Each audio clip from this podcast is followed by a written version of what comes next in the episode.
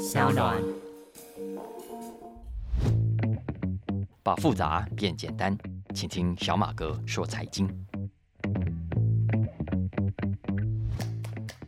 大家好，我是沈云松，欢迎收听小马哥说财经。今天是第三十六集的播出。这段时间来，真的非常感谢大家的肯定跟支持啊！啊，也常常给我很多的意见啊，大家的留言我都有看到了，非常谢谢大家。其实我做这个节目这段时间以来，我真的有一个深、很明显、很明确的心得哦，就是根据我过去这，你看我们做广播节目，我已经做了十几、二二十几年了啊，呃，但是印象中没有像过去这一年当中，对于这个整个局势的演变有这么深刻的体会啊。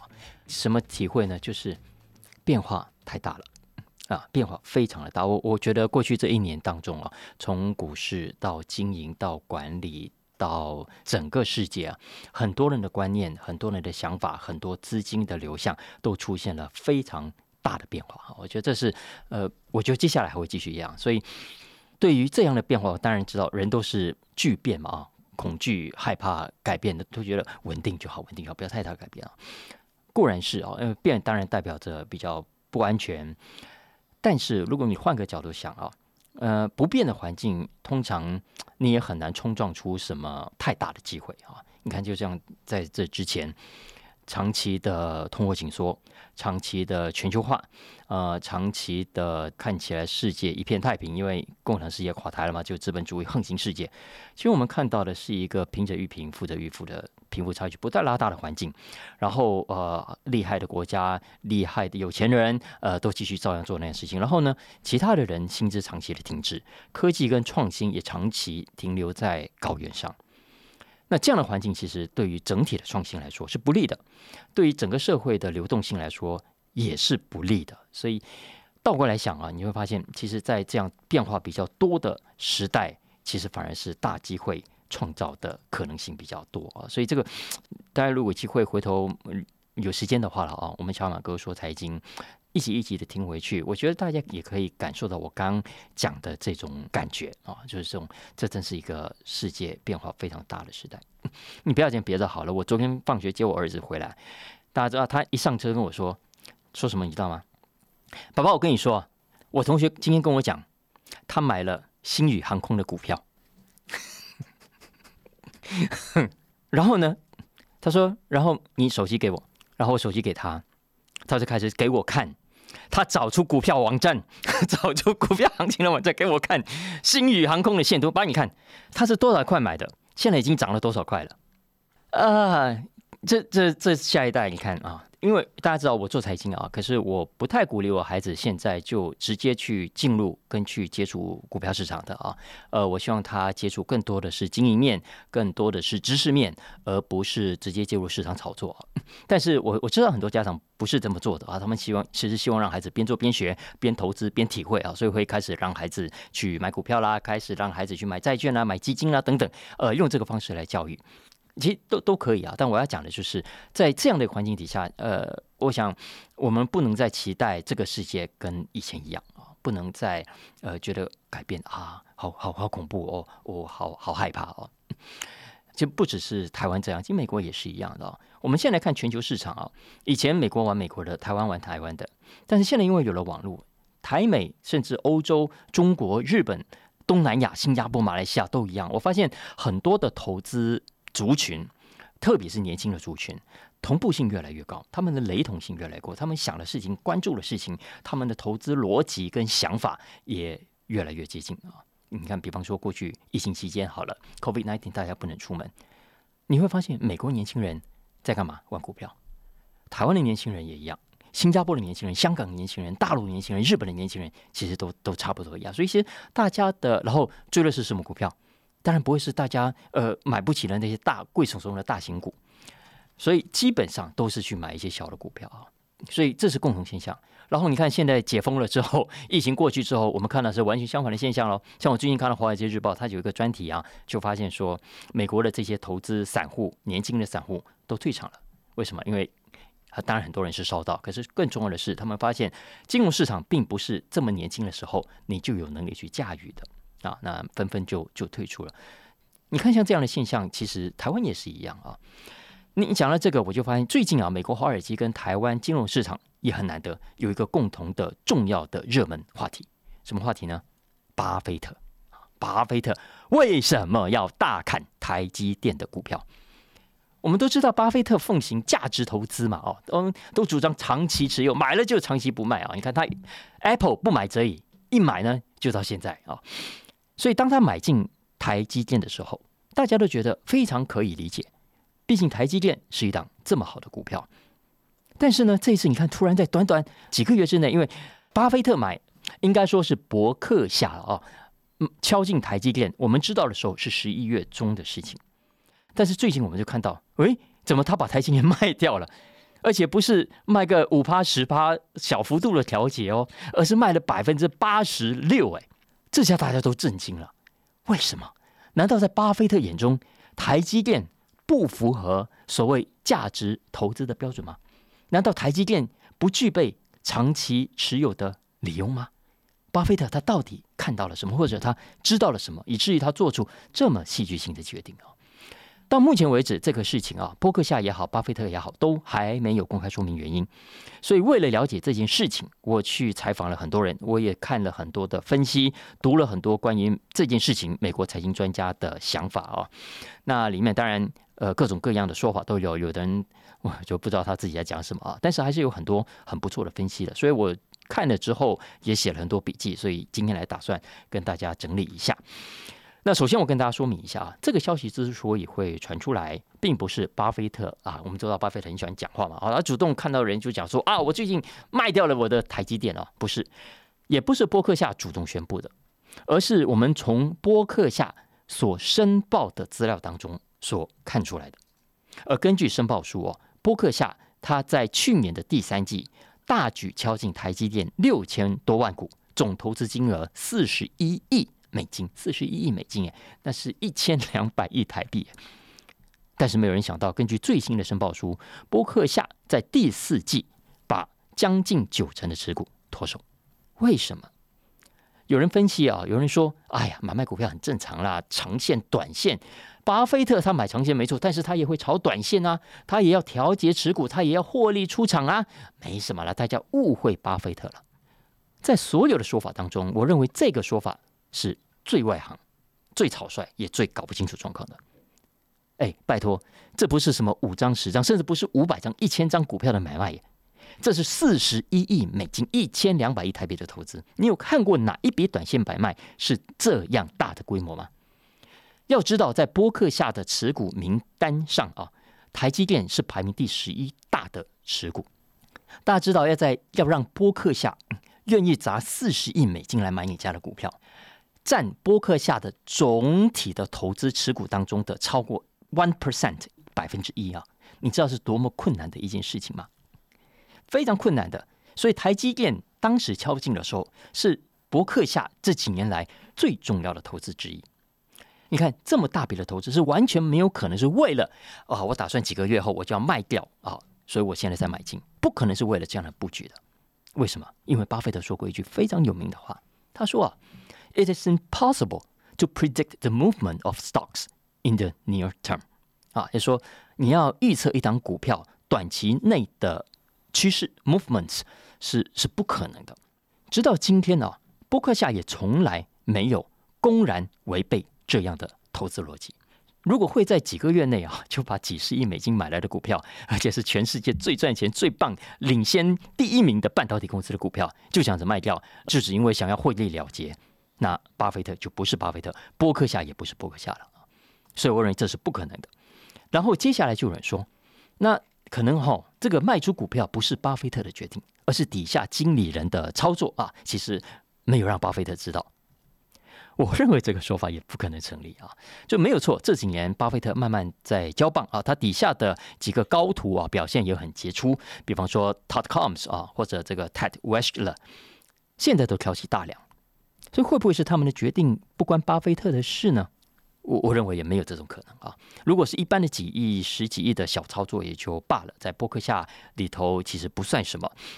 但是这笔四十一亿美金规模的投资案，没有查理·孟格，没有巴菲特点头，至少表示意见，那是不可能买的。更不可能在买了之后一转手就给它卖掉的哈。哎，大家知道吗？我刚讲台积电在波克夏的持股当中排名第十一。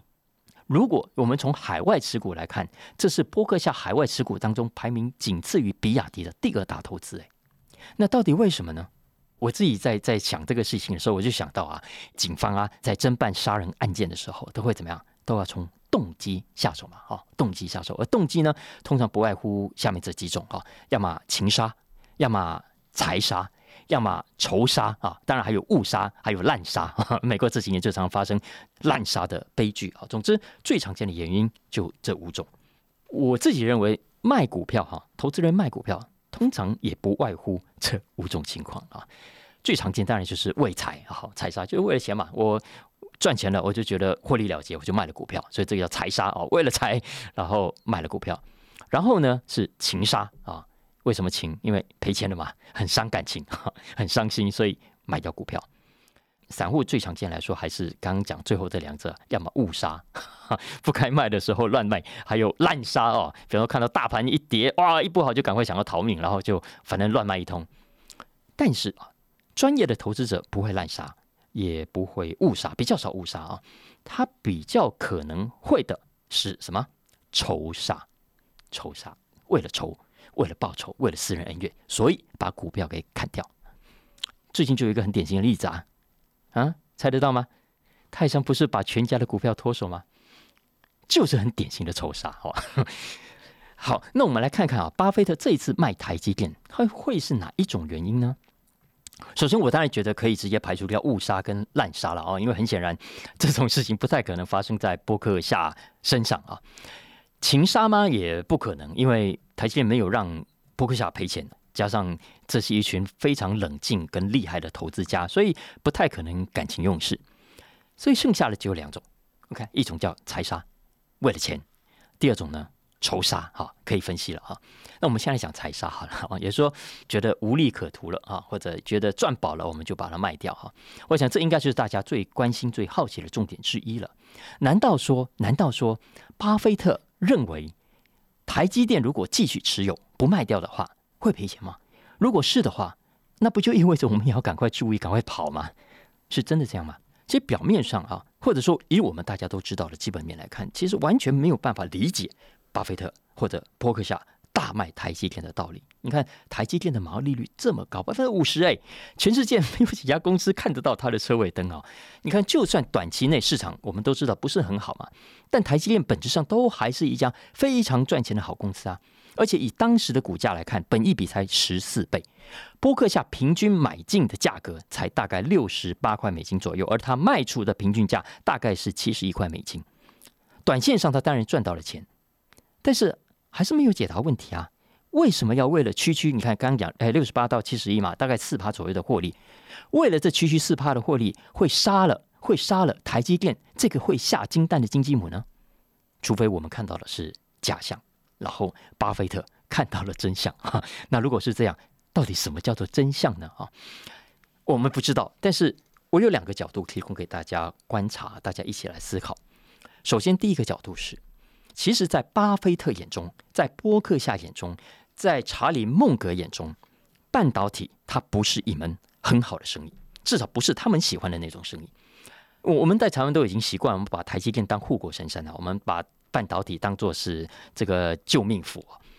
可是啊，这门生意看在查理孟格跟巴菲特来说，并不是的。这也是为什么五十年来波克夏一直没有买台积电的原因。哎，台积电叱咤江湖不是一天两天的事情啊！为什么波克夏都没有买呢？就是因为半导体产业并不是他们心目中理想的可以投资的产业。那要了解为什么他们会这么想，我我来念一段啊，查理孟格的说法来给大家听。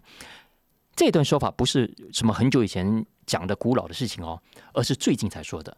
是上个礼拜在二月十五号，查理孟格出席一场年会的时候，公开面对大家提问的时候，他所讲的想法啊，我来念一下他一下这段话啊。他说啊，半导体是非常奇特的产业，在这个产业啊，查理孟格说，你必须把你所有赚来的钱去投入开发下一代的芯片。你如果想留在赌桌上，你就必须被迫一直加码下注，一直加码投资啊。它叫做 compulsory investment，就是你必须强迫性的。就我们有必修课嘛，他说在这种行业里头，你要不断的砸资金下去是必须的，你没有任何其他的选择。查理·蒙格说：“I hate a business like that。”我很讨厌这种投资，因为这是一个很辛苦的行业，每个人都必须不断砸钱，不断砸钱，不断的增加赌注啊。所以他原文他是说：“It's a difficult business and requires everybody to keep increasing the bets on and on with all the money。”啊，这是查理·孟格说的，大家可以去 Google 我刚念的这句话啊。当然，这句话我们不见得必须同意他啊。但我们至少可以从这段话当中去理解，像他们这样的投资家是怎么样去想的，他们是怎么去看半导体这样的产业的。也就是说，在基本面不看好台积电，也不是不可能的事情啊。按照这样的逻辑来说，但尽管是这样，他可能还是没有办法解释。既然这样，你就不要买啊！你为什么买了又要卖呢？你当初连买都不要买，不就没事了吗？那你现在这么快卖，难道有非得赶快卖的理由不可吗？那这就要谈到我想的第二件事情啊，也就是台积电的经营基本面，也许没有我们想象的那么强，也许半导体的需求没有我们所以为的那么大，或者说查理·孟格也好，巴菲特也好，整个播客下他们看到了，哎，半导体这一行有了新的竞争对手，会大大的威胁到台积电，会不会是这样子呢？比方说 Intel，比方说 Samsung。我们都知道，Intel 跟 Samsung 最近动作都很大呀，大家都哎都看到台积电遥遥领先，谁心里都不是滋味的啊。所以，如果这一些竞争对手接下来真的在技术上有所突破，特别是在高阶晶片上，那么对台积电来说，的确会是很大的压力。当然，我们知道，我们根据现在的所有事况去分析，你去问所有的台湾的科技专家、半导体专家，都会告诉你，不可能了。好，短期内他们不太可能超前台积电。但这就是我们自己的想法，有没有可能巴菲特、查理·孟格、伯克夏他们其实看到了不一样的理由呢？所以刚是用财务面去分析巴菲特卖台积电的可能的原因，那但这也就是可能原因之一。我们刚刚说有没有可能是仇杀呢？仇杀呢？也就是说，不见得是纯财务面的考量，不见得是根据投资的基本面去分析。也不关什么价值投资，也不关什么长期有持有的问题啊。呃，台积电本身也是好公司，然后半导体也没有问题。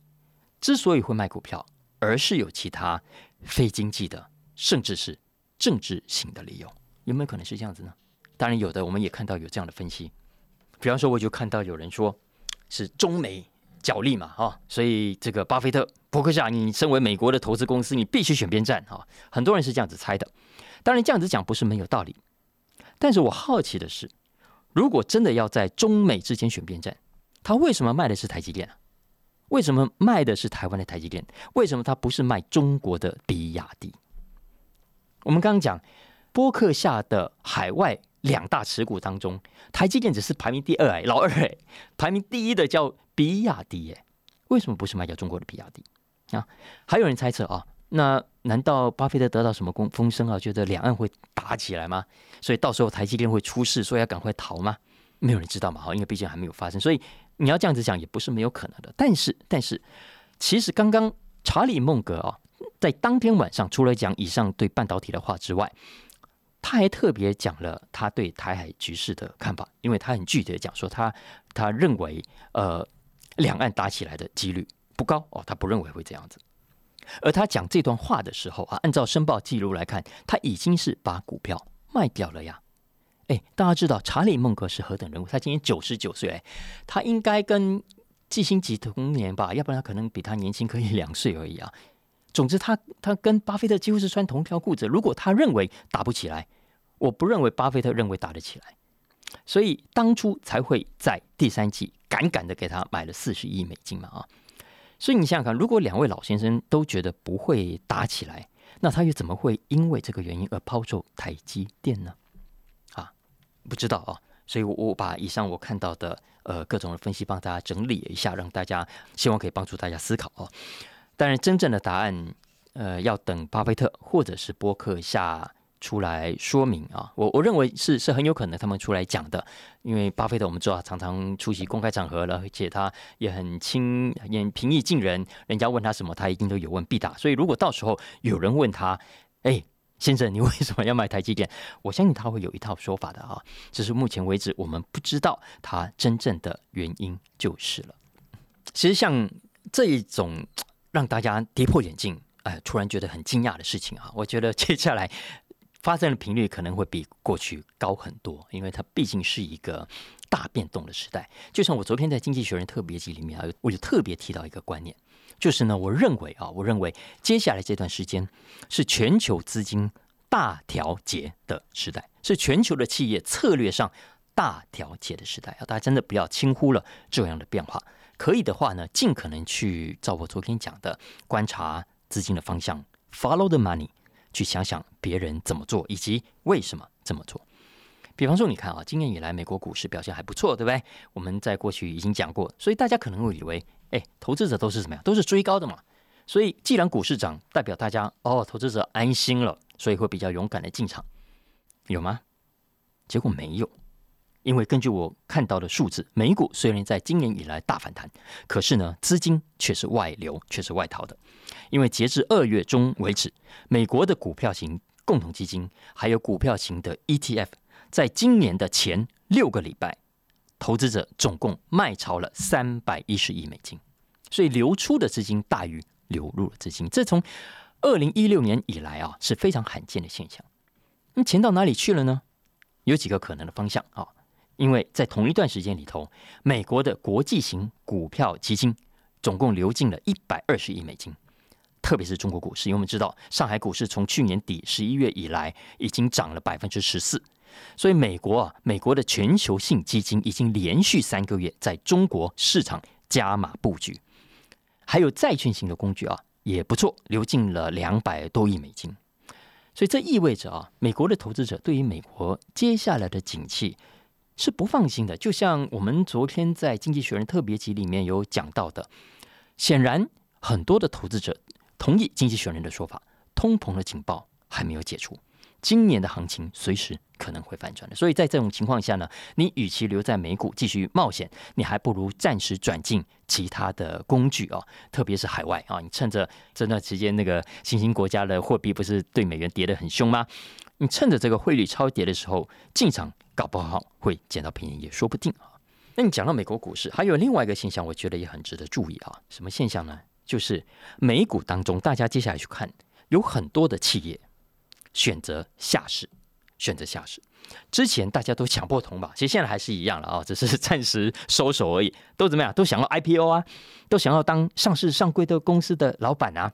可是最近的数据却显示，有越来越多 IPO 之后的公司决定。走回头路，好不容易冲到山顶了，决定啊，算了算了，我还是下山吧啊，回到 private market。而且当中很值得注意的一点是哦，大家去观察最近下市的这些公司啊，有很多都是才刚 IPO 不久的，他们 IPO 的时间其实都很短。举两个数字给大家听啊，比方说在二零二零跟二零二一年才刚刚 IPO 的公司当中，就已经有十家卖给了私募基金，也是变相的下市了。再来，我们再往前看，从二零一八到二零一九的上市公司当中，也有八家选择了下市，选择回到了 private market。所以这这样的现象，我觉得是很有意思的。当然，每一家做这个决定的原因不太相同，但基本上我认为都有一个共同的原因，就是呢，他们发现，在 IPO 之后，公司呢未得其利，先受其害。啊，但害很多啊！比方说，你看很多公司的股价在 IPO 之前，大家都有所期待嘛，哦，都有梦最美嘛。所以呢，这些创业家因为抬着一个即将要 IPO 的招牌，哇，很多人都追啊。可是呢，一旦真的 IPO 之后，哇，底牌掀开来，大家知道哦，原来公司没有大家想象中那么好。然后，如果股价表现不如预期啊，你没有让金主们、让投资者们赚到钱，那这种公司麻烦就大了。特别是刚过去的二零二零和二零二一年才刚刚 IPO 的这些公司啊，呃，我看了一下，大家知道吗？这些 IPO 的公司里头有一半以上哦，它不是一家两家或者一层两层哦，是一半以上他们现在的股价都已经比当时承销价还要来的低了。这当然给一些呃秃鹰啊哈或者私募基金很好的入手的机会啊，因为哎趁了股价这么低，如果我觉得你家公司不错的话，我现在进场是很好的机会。所以这也给我们投资人上了很重要的一课啊！你要知道，很多即将要 IPO 的公司，本质上未必这么好的，只是在 IPO 之前，你通常呢只会听到好消息，或者。比较多的好消息，可能偶尔几条坏消息传出来，可是大体上大家都是报喜不报忧的啊。你会听到比较多的好有好，你会听到比较多的好消息，然后呢，让你有一种印象跟感觉，觉得哇，这公司好像还不错。通常呢，都是等到 IPO 之后啊，关于这些公司的坏消息才会慢慢流出来啊。可是这个时候对散户来说也已经太晚了。然后不只是 IPO 这个事情，我我觉得昨天经济学人讲的通膨，大家也可能要去想一想。未来啊，我我刚才说，不只是投资策略啊，企业的经营布局跟策略、行销策略、销售策略等等，都会因此而调整起变化的。你看，未来如果想象一下嘛，当物价继续的涨，你应该采取什么样的策略？国际上这些大品牌又会怎么做？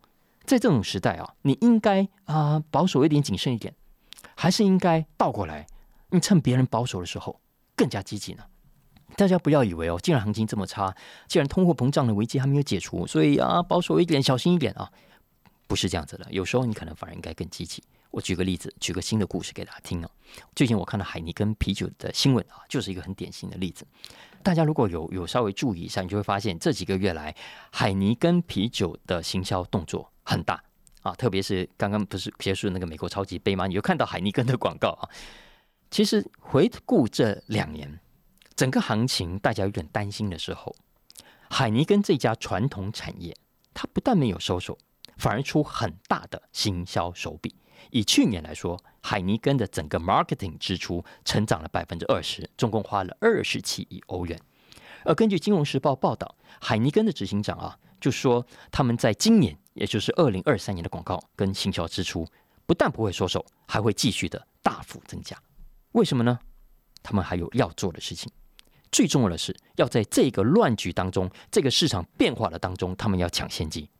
呃，他们要抢的主要有两个市场，哪两个呢？第一个，高价啤酒的市场，特别是现在很多年轻人欢迎的精酿啤酒啊，因为海尼根发现，呃，高价啤酒、精酿啤酒，它不但利润比较好，而且未来的成长空间更大，所以他们一定要抢先展开布局。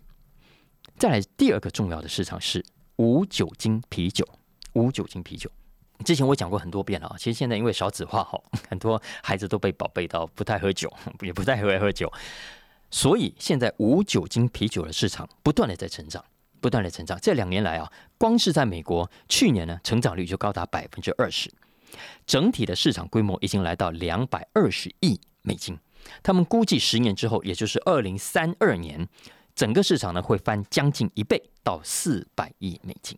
所以你想想看，在这种情况下，海尼根想不想学习？他当然不敢学习啊！所以根据他们的规划呢，未来在无酒精啤酒的市场，他们希望他们的营业占比会占整个海尼根的占比啊，会来到百分之五到百分之十啊，所以成为他很重要的旗下的商品系列。类似这种故事很多了啊，所以我对于呃。这种国际型大企业啊，怎么应应通膨？他们策略怎么样？很有兴趣。那国外媒体有很多相关的报道啊，大家有空其实都可以去找来看的。接下来一点时间，我们快速讲一下艾迪达好了哈，因为小马哥先前跟大家聊过这个新闻。那美国饶舌歌手 Kanye West 啊，因为反犹太言论而闯祸嘛，然后呢就被很多企业解约，有没有？那其中就包括艾迪达。那因为艾迪达有一条产品线 Easy 啊，Y E E Z Y 啊，就是跟坎亚合作开发的，它销售非常成功。光是这条产品线在当时就占了艾迪达总体业绩的一成以上。可是这次因为坎亚闯的祸实在太大了啊，所以艾迪达当时算盘敲了又敲，敲了又敲，发现，哎，解约真的是损失惨重。但是不解约的下场可更惨。所以两害相权之下，艾迪达在当时就忍痛宣布终止了他跟 Kanye West 的合作。这款 Easy 系列的产品啊，也都全部停产。那已经上架呢，也要全面回收啊。所以这是我们当时跟大家分享的新闻。然后呢，啊，然后我们的新闻就 就没有看到然后了。我们很多新闻都是讲最后不了了之啊。可是，呃，我觉得这个新闻不可以就这样子然后，因为它有很实际的学问在里面。怎么说呢？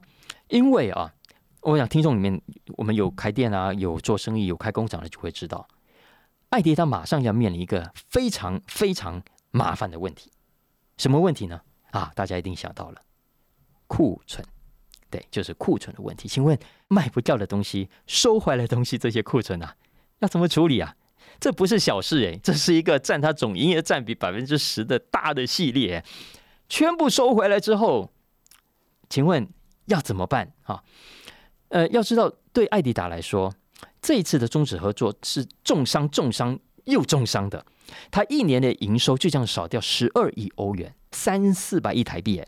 它的利润呢也会少掉五亿美金左右，所以如果可以找到有效的方法来消化这些库存，其实可以帮助艾迪达减少很多的损失。所以艾迪达照理说要找对路啊，来解决这个问题。那我们知道，在流行服饰业里头啊，其实每一年都有很多库存问题嘛，因为消费者都喜新厌旧的，所以这一行本来就有每一年都常用的打库存的常用方法。那我们英文叫做 repurpose 啊，呃，re r e 加上目的啊，purpose 的那个那个单词叫 repurpose。可是艾迪达发现啊，这次情况不同，过去常用的 repurpose 的方法这次行不通。为什么？因为 Kanye West 争议实在太大了。我比方说好了，流行服饰业最常用的一种打库存的方法就是什么呀？切货嘛，或者切货给下游的中盘商啊，你拿去大卖场啦，拿去 Outlet Mall 卖掉啊，去消耗掉。那通常他们跟你切货高一点的可以四折五折，差一点也可以两折三折，平均大概三折五左右啊。所以对 Adidas 来说，至少可以把成本拿回来一些。可是这条路啊，以这次来说，好像没办法这么做，因为整个 Easy 的品牌系列已经被黑掉了。你就算出现在 Outlet，也会引起消费者的反感，甚至反弹啊！人家会说：“嚯，艾迪达，你居然还敢再卖这样的东西啊！”所以艾迪达不敢这么做。再来，有些业者会干脆怎么样销毁算了。你与其留到市场上，呃，不但破坏品牌，还破坏价格，不如干脆烧掉或者拿去买起来啊，反而对品牌长期的价值比较有帮助。所以这个包括以前国外的品牌都一样了，什么 Prada 啦、Burberry 啦、Coach 啊、H&M 等等，大家。都是用这样的方式把库存给处理掉的。可是估计以这次情况来说，阿迪达斯也不敢这么做，至少不敢公然这么做。为什么？因为呢，之前我在飞碟早上也跟大家聊过，这几年有越来越多的环保团体已经盯上了这些名牌业者，要求他们不可以这么浪费。哎，老兄啊，好好的衣服啊，好好的资源呐，你怎么可以因为你们要保护你们的价格，要保障你们的品牌？就这样要求啊，销毁呢？哈，所以看起来艾迪达也不敢这么做，所以这就形成了有趣的 case study 哦。到底遇到这种情况的时候，像 Adidas 这样的品牌，它应该采取什么样的做法啊？最近我就看到很多专家、呃学者啊，帮艾迪达提供建议啊。比方说，我看到有人就说，哎，艾迪达可以怎么样？用我们台湾外销产业最常做的一个方式，剪标，嘿嘿。把标签给剪掉啊，也就是说，同样的产品，同样一款衣服，你把那个标签剪掉，不要让人家看到那是 Easy 啊这个产品的品牌就可以了，那就还是可以切货出去啊。为什么？或者干脆换一个标签，因为衣服设计本身可能还是好看的呀，鞋子可能还是好看的呀，应该还是可以卖得掉吧啊。不过这个方法的最大缺点就是你还是要重新包装嘛。那重新包装就还是要成本啊，就就看艾迪达自己觉得划不划得来啊。当然还有另外一个方法就是外销喽啊，因为目前有最大争议的，老实说还是美国自己的国内市场，在美国以外的地区，很多人老实说了，不见得那么在意，搞不好还有很多人搞不懂你们美国人为什么要这样大惊小怪啊。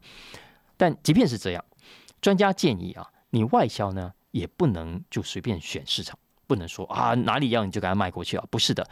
他建议艾迪达要选原本呢就市占率很小，哎，没有什么影响力的市场，你应该去避开那些你原本很强的国家。为什么？因为风险太高了。啊，反正这些我觉得有趣的话题，但做法可能还有很多啊。只是呃，我只是提供几个。那如果这几招都行不通，那就捐出去吧。那这也是一个方法啊。只是对艾迪达账面上我估计没什么帮助就是了。所以，所以我要讲的是，以上的这些呃，都是。企业也好，个人也好，管理也好，投资理财也好啊，在面对这样一个大环境底下啊，大家都要想办法找出新的出路的故事跟例子啊。那那我觉得在这个时代，多看看这种故事是很有帮助的。以上就是我们今天的小马哥说财经啊，希望大家喜欢今天的话题，也帮我评分五星，按下订阅。